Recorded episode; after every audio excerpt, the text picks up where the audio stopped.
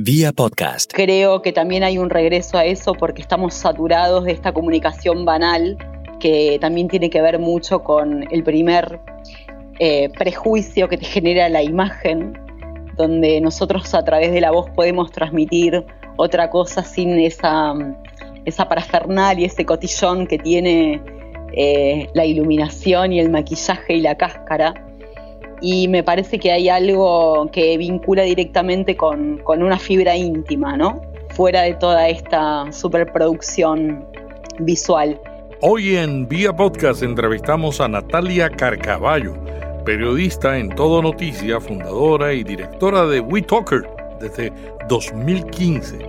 WeTalker contiene una amplia gama de contenidos, es una productora enfocada en la superación personal. Su experiencia en la radio y en los podcasts nos dan una información valiosa que nos puede servir. Estoy seguro que vas a aprender mucho con Natalia. Vía podcast. Vía podcast. Vía podcast es intimidad, emoción y confianza. Natalia Carcaballo, periodista en Todo Noticias, fundadora y directora general de WeTalker. Bienvenida a Vía Podcast. Muchas gracias, Melvin, por interesarte en lo que estamos haciendo en el sitio y por el podcasting en Argentina. ¿Qué te movió a fundar WeTalker? WeTalker es un poco la consecuencia de una búsqueda personal y profesional. Yo hace 20 años que trabajo en radio y en televisión. Eh, tuve la suerte de eh, coordinar y, y, crear también programas de radio que tuvieron mucho éxito para el mainstream y un poco la inquietud de poder empezar a hablar de otras cosas, de hablarle a audiencias diferentes, de haber conocido a tantas personas interesantes que tenían mucho para decir y tal vez el formato del mainstream no nos permitía profundizar o cuando llegábamos a un punto había que eh, cortar eh, la entrevista o dejarla para otro momento por el mismo por el mismo formato y las mismas búsquedas de audiencia masiva, me empezaron a inquietar y me empecé a hacer la pregunta de qué pasaba si empezábamos a producir para otras personas interesadas, ¿no? Eh, teníamos que pensar, teníamos que contestar dos preguntas. Si había gente que iba a grabar y si había gente que iba a escuchar. Esto fue hace muchos, muchos años. Eh, y bueno, ahora estamos en un punto donde de a poco vamos confirmando que están sucediendo las dos cosas. Qué bueno. Oye, ¿y, cuántos podcasts están produciendo y de qué temáticas? En este momento, eh, de forma permanente, tenemos 40 autores, eh, 40 podcasters, eh, de temáticas muy variadas, porque eso también tenía que ver con esta primera visión del sitio, ¿no? Eh, de entender que había audiencias que estaban en búsqueda de otros contenidos, que estaban interesadas en, otras, en otros temas, que estaban en búsqueda de escuchar eh, otros especialistas que el mainstream no tenía la posibilidad de ofrecerlos, ¿no? Por, por la propia lógica de producción de esos medios. Eh, entonces, bueno, sí, son 40 personas más o menos fijas que hablan de temáticas muy diferentes y creo que eso es un poco también lo que nos diferencia de otras, de otras plataformas de podcast, donde vos podés ver que mm, están conviviendo un montón de mm, eh, temas eh, y personas que no tienen una lógica eh, entre sí, ¿no? Vos podés encontrar contenidos de coyuntura, contenidos de erotismo, de astrología, de coaching, con big data, de tecnología eh, y demás, y vos decís, ¿cómo puede ser que un sitio pueda contener eh, toda esta diversidad de temas? Bueno, justamente porque es un poco esa visión de entender que hay algunos nichos que van a ir a escuchar una cosa y tal vez se sorprendan descubriendo que están interesados en otros mundos a los que naturalmente no hubiesen llegado. O sea que ustedes no han escogido una audiencia particular. No, eh, todo lo contrario. Creemos que cuanto más diversos podamos ser, eh, nos convertimos en una plataforma más interesante para que no solo uno vaya a escuchar lo que cree que le interesa, sino que pueda estar eh, ver que al lado de un contenido eh, de Big Data hay un contenido de astrología y descubrir que ese mundo finalmente le resultó interesante, ¿no? Ustedes tienen muchos podcasts, una de las redes que más podcasts tiene de temas variados, ¿no? Por ejemplo, tienes Chicas en Tech, mujeres que no fueron tapa y causa en común. ¿Qué de particular tienen estos podcasts?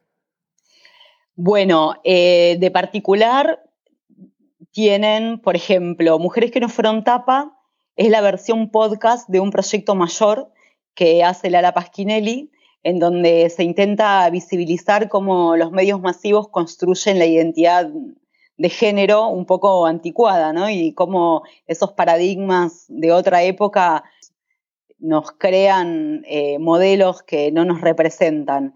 Entonces, la versión podcast de ese proyecto es justamente poder profundizar en estas mujeres que no son tapa, que tal vez deberían serlo, eh, por búsqueda de otros valores. Qué buena idea. Me encanta esa idea.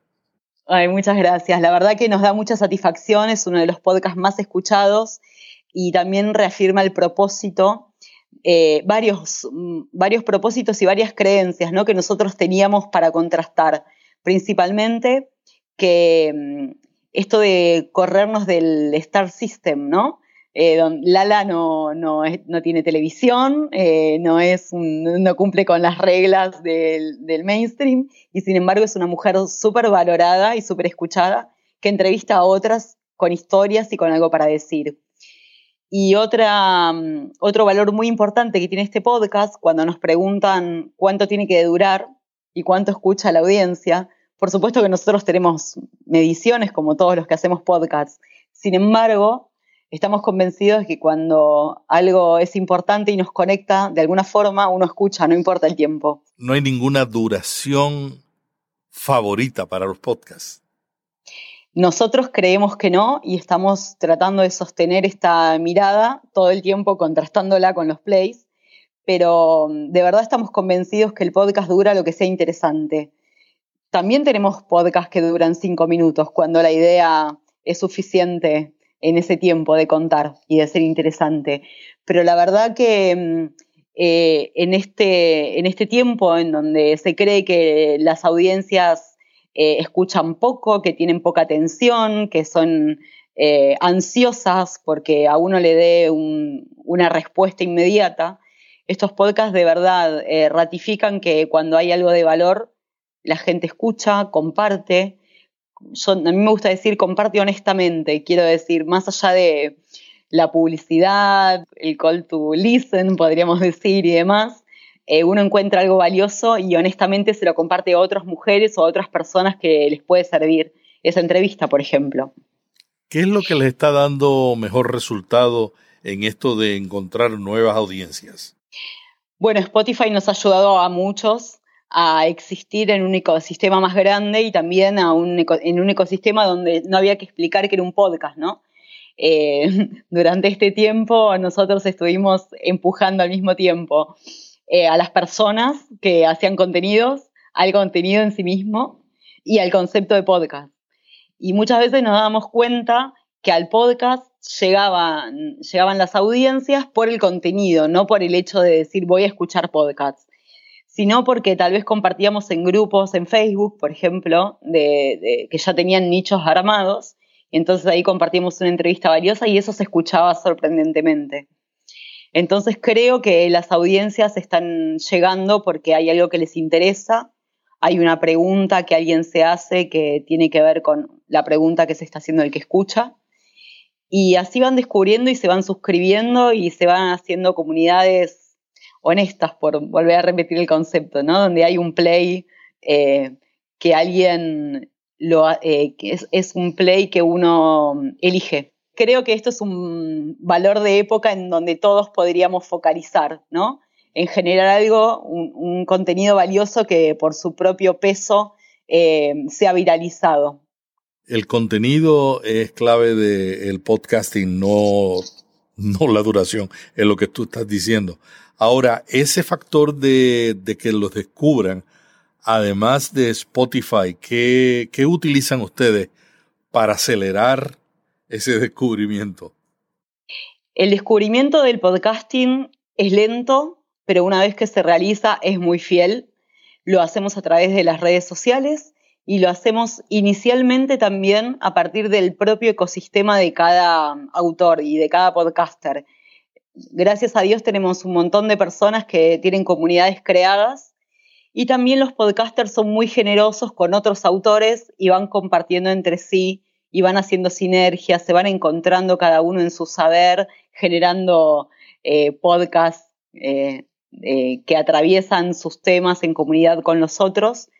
Em, y me parece que también el compartir espontáneamente nos está dando mucho beneficio, el poder generar conversación con las audiencias, ¿no? Más allá del clic masivo, sino los logros en donde un podcast genera opiniones, agradecimiento, nuevas preguntas, el valor de la conversación, aunque sea a destiempo, ¿no? ¿Cuál es el valor de estar en una red de podcast? Creo que pertenecer a una red de podcast hace que los esfuerzos individuales de todos se potencien y sobre todo nosotros, aunque tengamos temáticas muy diferentes, lo que tenemos es como una coherencia entre las personas y los valores de estas personas que hacen los podcasts. Entonces, la generosidad, las ganas de ser escuchado, el compartir información que abra nuevas preguntas, que termine siendo, poniendo el foco en lo positivo eh, y no en el valor del mainstream donde todo se conecta con eh, la alarma, el señalamiento de lo que está mal y demás, esa comunidad de gente que hace WeTalker se potencia entre sí y va llamando a más audiencia. Eh, me parece que eso es lo que da una pertenencia, ¿no? De, nuevos contenidos y nuevas formas de tratar de hacer algo que le haga bien al otro de alguna forma. ¿Cómo deciden ustedes qué podcast se unen a la red? ¿Cómo decidimos eh, qué podcast se sube a WeTalker? Bueno, hay muchos valores eh, para tener en cuenta. En general, eh, esto se va haciendo espontáneamente porque el propio valor y el propio peso de cada autor que forma parte va atrayendo a otras personas como en igual frecuencia de información y, y en intereses parecidos.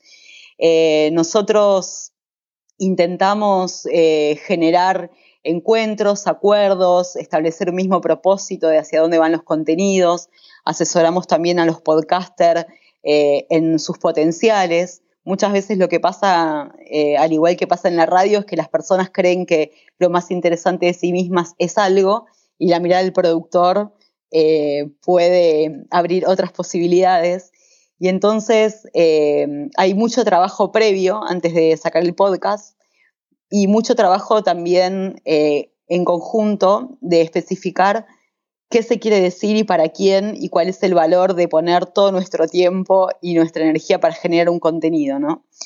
A mí me divierte mucho decir que si uno quiere ser famoso tiene que hacer Instagram TV o ir todavía a la televisión o hacerse un canal de YouTube, pero si quiere generar contenido con propósito podría ser paciente y saber que ese contenido valioso va a ser escuchado, porque uno hace esos podcasts pensando en otro.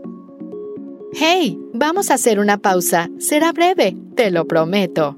Hay muchas maneras de comenzar un podcast y la mayoría de la gente lo comienzan de la peor forma. Gastan muchísimo dinero en equipo y luego no tienen suficientes recursos o tiempo para el contenido. Mi recomendación siempre es comienza con lo que tienes en el bolsillo. Nosotros hemos producido más de 700 podcasts con el iPhone y la iPad, inclusive este que estás escuchando. Por eso cuando comenzamos la Academia de Podcasting decidimos incluir un curso sobre cómo producir podcasts en dispositivos móviles. E invitamos a David Patini, un productor de podcasts en medios móviles, produce Baires Mac, su podcast y también fundó dos redes de podcast en Buenos Aires, Argentina. Y David se sentó, trabajó y grabó un curso para ayudarte a responder a esa necesidad. El curso se llama Creando tu podcast en dispositivos móviles. Son 14 lecciones, 116 minutos de contenido, 4 horas prácticas. Cómo grabar, editar y publicar todo con dispositivos móviles yo mismo aprendí algunos truquitos con David al ver su curso para editar usando la aplicación Fairwrite, que es la que nosotros usamos aquí en Vía Podcast. David Patini también te enseña a manejar herramientas y aplicaciones y dominar todo el proceso de crear un podcast en dichos dispositivos. El curso ya está disponible en la academia de podcasting.com y se llama Creando tu podcast en dispositivos móviles.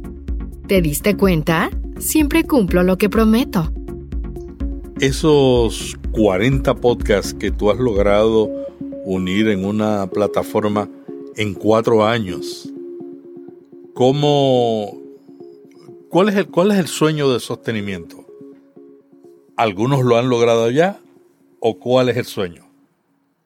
Esa visión de que cuando uno se vuelve interesante y valioso para una comunidad y mm, va a haber gente que tiene el dinero y se va a interesar en poder hacer que esos contenidos sigan existiendo. Eh, creo que el valor siempre, el valor monetario también es una consecuencia de generar un valor previo, ¿no? Eh, sobre todo en, esta, en este acto de fe que para mí sigue siendo el podcasting. Eh, creo que las marcas están también buscando nuevas voces, asociarse a otros contenidos, que lo efímero y el, y el marketing del push de consumime, consumime, consumime está ya intoxicado esas audiencias y la necesidad de la marca también de hablar de otra cosa y de volverse también un poco más honesta está haciendo que se interesen también en generar otras, otras conversaciones con, posibles consumidores. Eh, el sueño es que todas estas personas que están poniendo su tiempo y su saber a disposición de otros puedan vivir de esto, claro.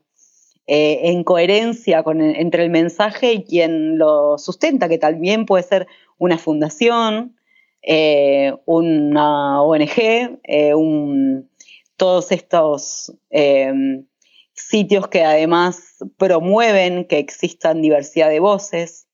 Me, me, parece que estamos en una transición donde también predecir sería volver a los valores del mundo anterior, ¿no? ¿Cuáles son las razones para el regreso de la voz y contar historias, que es realmente lo que ha desencadenado el éxito del podcasting, ¿no? Yo creo que mm, hay un regreso a la escucha porque tenemos una saturación de estímulo, eh, porque mm, el oído genera más intimidad, genera un acompañamiento diferente, es regresar a la vieja radio en donde uno escuchaba algo valioso que lo acompañaba, que lo hacía sentir parte, que lo hacía sentir familia, que alguien le estaba contando algo a, lo íntimo de sí mismo. Creo que también hay un regreso a eso porque estamos saturados de esta comunicación banal que también tiene que ver mucho con el primer eh, prejuicio que te genera la imagen, donde nosotros a través de la voz podemos transmitir otra cosa sin esa, esa y ese cotillón que tiene eh, la iluminación y el maquillaje y la cáscara y me parece que hay algo que vincula directamente con, una fibra íntima, ¿no? Eh, fuera de toda esta superproducción visual. También, por supuesto, el hábito de consumo, que tiene que ver con eh, la posibilidad de estar haciendo otra cosa mientras uno va escuchando. Y, por supuesto, eh, este descubrimiento de las audiencias de poder elegir de poder elegir a quién se escucha, en qué momento, en qué momento está uno buscando eh, qué tipo de información. Eh, y la libertad de, de, permitir ingresar de otra forma esa información a uno sin la tele que tiene tanto, la tele, la imagen, digo, eh, YouTube y demás, donde todo, toda esa información está sostenida en otros valores entiendo que acá hay algo más real, más íntimo. Hay un regreso a lo que incluso hacia atrás también podríamos llamar eh, el relato del abuelo, eh, el cuento, eh, la oralidad, el fogón. creo que tiene que ver con recuperar como ese sentido tan básico, ¿no? ¿No será que hemos perdido la confianza y la voz nos ha restaurado esa experiencia de confianza. Yo creo que sí, que genera esta intimidad donde uno eh, sin tanta mente puede abrirse a la escucha del otro, ¿no? Eh, y saber que este contenido le permea y este lo rechaza por algo que va mucho más allá de todo el de, todo este cotillón que se pone a veces para que los contenidos sean digeridos, ¿no? Eh, me parece que hay algo que tiene la voz que es la verdad. Y más allá de, de lo que uno le pueda poner artística o cortinas o generar momentos y demás, gana la frecuencia que emana uno cuando habla con algo que, tiene sustancia. Yo apuesto a eso. También podemos decir que hay parlantes inteligentes, podemos hablar de un montón de otras cosas, pero me gustaría quedarme con esa esencia. Tú dices que la radio, que los podcasts son como la radio antigua. Yo me imagino la radio de hace 100 años.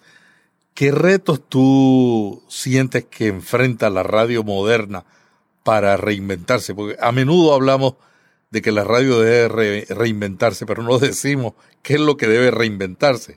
A tu juicio, ¿qué es lo que debe reinventarse y cuáles son los retos que tienen? En línea con lo que te contaba de los podcasts, después de haber estado tanto tiempo ahí y aún anhelar volver y extrañar el equipo, la coordinación, eh, lo que se genera con la audiencia cuando uno está haciendo algo. La verdad que no, no quise hablar mal de la radio porque he sido muy feliz y siempre me persigno cuando tengo que criticarla. Pero me parece que mm, lo principal, más allá de lo que, puedan, lo que podamos decir todos, que tiene que ver con lo tecnológico, con el on demand, con la, con la, mm, con la poder elegir, me parece que hay que recuperar un poquito la responsabilidad y el valor de tener un micrófono a disposición para hablarle a otra persona y honrar esa confianza y ese tiempo que te da la persona cuando te escucha. Me parece que la radio en la búsqueda de esta masividad se volvió efímera.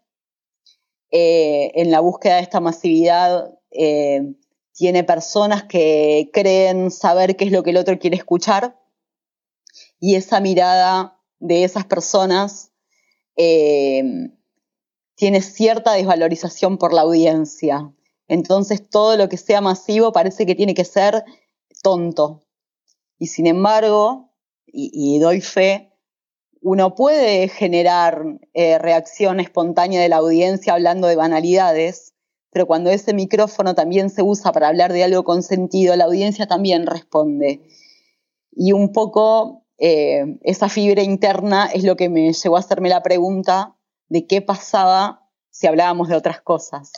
Es un camino más lento, más solitario, pero yo creo que mm, tiene mayor sentido, por lo menos para mí ahora como productora. ¿Y qué opinas sobre la experimentación que hace el podcasting en comparación con lo que hace la radio? Que como tú dices, pues es más reglamentada, vamos. Yo también soy, claro. yo también vengo de la radio, así que es más reglamentada. Yo fui gerente de una emisora, así que es reglamentada que el podcasting. ¿Qué, opinas de esa libertad? De, ¿No será un, un reto difícil para la radio, no? Es un reto difícil, yo me pregunto todo el tiempo si esto del podcasting realmente es una cuestión de fe o se va a manifestar. Me inspira mucho saber que en el exterior es un fenómeno que sucede y del que no hay vuelta atrás. Pero por supuesto que a veces uno en, Latinoamérica se pregunta si no está haciendo castillos en el aire o está sosteniendo una visión muy romántica. Todo indicaría que no, pero hay que preguntárselo todos los días para seguir haciendo esto, ¿no? Y abriendo. La historia se va a dividir en desde Spotify y antes de Spotify. Yo creo que sí, yo creo que sí. Y todo lo que sea canal de distribución y llegada a más, bienvenido sea. Eh, a más y, a mejor, ¿no? Me parece, a mí me toca, tengo la suerte de ser invitada a muchas escuelas de periodismo eh, y universidades y demás para hablar un poco del podcasting. Y mm, antes me invitaban para hablar de cómo era producir una figura, cómo se hacía el mainstream y demás, y ahora las preguntas se transformaron en esto, lo cual me hace muy feliz. Y también nos permite decir que aunque eh, em, la realidad de los medios está muy dura, especialmente en Argentina. Hay cada día menos radios, eh, el trabajo está precarizado. La radio en la que a mí me tocó trabajar, como decía uno de mis ex jefes, esa radio ya no existe más, donde teníamos tres guionistas, cuatro personas en la mesa, donde podíamos dedicarnos todo el día a producir un programa. Por, por la propia lógica de mercado y de producción y demás, ese modelo está terminado. Sin embargo, eh, a pesar de este contexto, a mí me gusta ir a decir que está todo por hacer y que eh, ya el podcasting te permite experimentar y ser legítimo sin la necesidad de pertenecer a un medio grande. Que cuando uno hace un contenido valioso, se pone interesante, eh, hace algo para otro, alguien pone play, escucha y comparte. Si bien todavía es incipiente, creo en que hay una transformación en la escucha y que cuando uno puede escuchar esto, raramente vuelve a aceptar pasivamente lo que le es dado. Entonces me parece que frente a todo este contexto de un viejo paradigma terminándose, hay un montón de cosas por experimentar y es un gran momento para el medio, para los chicos que, para los periodistas, para está, está todo facilitado. Hablemos más del periodismo, porque tú tienes la virtud de haber trabajado en tres medios. Eh, trabajar todavía, ¿no? En el periodismo escrito, en la radio, la televisión también, y eh, ahora en el podcasting. Pero en el caso del periodismo, ¿qué diferencias tú ves entre la manera en que se presenta el contenido en los periódicos y la manera en que se presenta en los podcasts? ¿Hay alguna o, o no hay ninguna? Hay muchas formas, es muy raro ahora establecer como una regla y una descripción porque entiendo que estos medios también están mutando todo el tiempo para buscar a las audiencias. Primero fue de una forma, después se volvió eh, la moda de buscar clics con clickbaits y fake news y demás sin importar la calidad. Me parece que eso generó un quiebre con la audiencia, entonces se vuelve a otro tipo de periodismo. Eh, ahora son las malas noticias, lo urgente, la violencia, y nosotros eh, creemos que nos gustaría ser un medio a favor de la vida, como dice uno de mis podcasters, ¿no? De acompañar como el desarrollo de otras personas. Eh, volviendo a la pregunta que vos me haces, eh, creo que tiene que ver con que mm, estamos todos haciéndonos una gran pregunta, que es cuál es el futuro, y que cuando creemos que tenemos una respuesta para eso, nos equivocamos, porque esto está cambiando las reglas permanentemente. Entonces, me parece que lo más importante es poder sostener la pregunta, ¿no? Ir, intentarlo, ver qué sucede, no caer en la soberbia que tenemos los que hacemos los medios de saber esto va a ser un furor, esto va a generar una transformación. Creo que esta incertidumbre lo que hace es que nos permitamos ser más creativos eh, y que también el éxito, que es relativo, que es el éxito, ¿no? En un punto, también se pone efímero, porque en cuanto hiciste algo que tiene mucho valor, bueno, eso a la semana ya no cuenta más y hay que volver a, generar algo diferente. Lo hablaba el otro día con otros colegas. ¿Qué pasa si uno retoma la, la, sustancia de la palabra? Somos un medio. Somos un medio entre unos y otros. Si volvemos a ese origen y nos sacamos la idea que a veces tenemos cuando estamos del lado del hacedor, que es, eh, parece que somos un fin en sí mismo. Bueno, no. El medio tiene que volver a convertirse en eso, en un puente, ¿no? Entre quien dice y quien habla y ahora volver a rescatar a quien habla y quien opina y, y qué pasa con ese otro, porque si no, ¿cuál es el sentido? Nos hablamos a nosotros mismos tal vez no te respondí exactamente qué era lo que vos querías saber, pero... No, no, no, yo creo que está muy bien tu perspectiva. Natalia, cuéntanos de la propuesta que están trabajando para la red de podcast de TN Todo Noticias. Bueno, hace dos meses eh, iniciamos una alianza con la web de TN, que es una de las cinco web más vistas de Argentina. Y estamos experimentando entre WeTalker y TN qué es lo que pasa con las audiencias y la escucha. Eh, TN considera que nosotros tenemos eh, podcaster valiosos y hacemos podcast que a la audiencia de ellos les podría interesar. Y de verdad es una experiencia inicial para ver también que, cómo responde esta audiencia que está acostumbrada a leer y a ver eh, al sentido del oído. Así que a nosotros nos da mucho gusto poder hacer que nuestros autores tengan otro canal de distribución y esperamos que en poco tiempo, además de ser una de las páginas más vistas, sea una de las páginas más escuchadas. Quiere decir que muchos de los podcasts de WeTalker también van a estar en la plataforma de Todo Noticias. Sí, eh, la mayoría de los autores que están en WeTalker eh, se pueden escuchar también por la web de TN.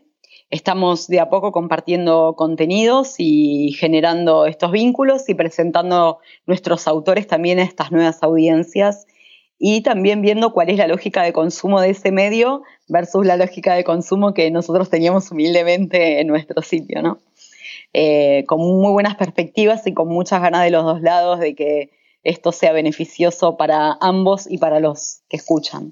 Hay muchísimos periódicos que están cambiando de del modelo impreso al modelo digital y buscando suscripciones y han tenido buenas experiencias usando los podcasts. Eh, ¿Es ese también el propósito de Todo Noticias? El propósito de esta alianza tiene que ver con una primera experiencia para saber qué pasa eh, en un medio tan masivo que está acostumbrado a llegar a sus audiencias de otras formas eh, y empezar a contrastar qué pasa con cuando un medio así promueve la escucha en vez de la lectura y del video y de la foto y del clic. Esto tiene, como sabrás, otra lógica de consumo. Nosotros no hacemos WeTalker pensando en la inmediatez, sino en contenidos que puedan ser eh, compartidos muchas veces y que estén disponibles también para cuando la opinión pública o la conversación esté hablando de cosas que nosotros ya solíamos hablar y entiendo que es una experiencia para el medio masivo y para nosotros de ver cómo sumamos las partes, que es siempre como el claim de WeTalker, ¿no? Sumar las partes. Sabes que yo estuve en, la Sociedad Interamericana de Prensa, el evento de Zip Connect en Miami digital, y me alegra ver todos los periódicos que están entrando al podcasting porque ellos están entrando a una audiencia, a un público que en gran medida no está escuchando podcast. Entonces yo creo que va a fortalecer a aquellos que escuchan podcast y muchos que no escuchan podcast van a descubrirlo porque esa plataforma ahora es otra conexión de proveer ese tipo de contenidos. Exactamente, vos sabés que mm, en Argentina, esta alianza que nosotros hicimos con TN se festejó mucho entre los colegas, que gracias a Dios seguimos sosteniendo eh, el nuevo paradigma donde cuando le va bien a uno, nos va bien a todos. Entonces, cualquier paso que dé cualquiera de los productores que hacemos podcast es festejado por todos. La posibilidad de que un medio masivo eh, tenga en su home la palabra podcast nos facilita mucho a todos nosotros la explicación y esa pregunta que por años tuvimos que contestar, no solo a la audiencia, sino a los que podrían hacer podcast eh, y, los que podrían también apoyar estos contenidos. Así que mm, festejamos todos que, que el concepto se empiece a dar por obvio, tal vez, inicialmente, ¿no? Sí, a todos nos beneficia el que un medio en Argentina esté Sabes que yo pienso que después de España, el segundo país de América Latina con mayor crecimiento del podcast es Argentina. Aunque hay un alojador de podcast que dice que es Chile, pero los chilenos me, me dicen a mí, nosotros no lo vemos como lo ven ellos. Pero yo veo en Argentina más manifestaciones de ese crecimiento, medios como Todo Noticias, como La Nación, eh, entrando seriamente al podcasting, que eso tiene un impacto en el descubrimiento de todos los podcasts independientes. Sí, yo me voy a tomar la concesión de hablar bien de los argentinos.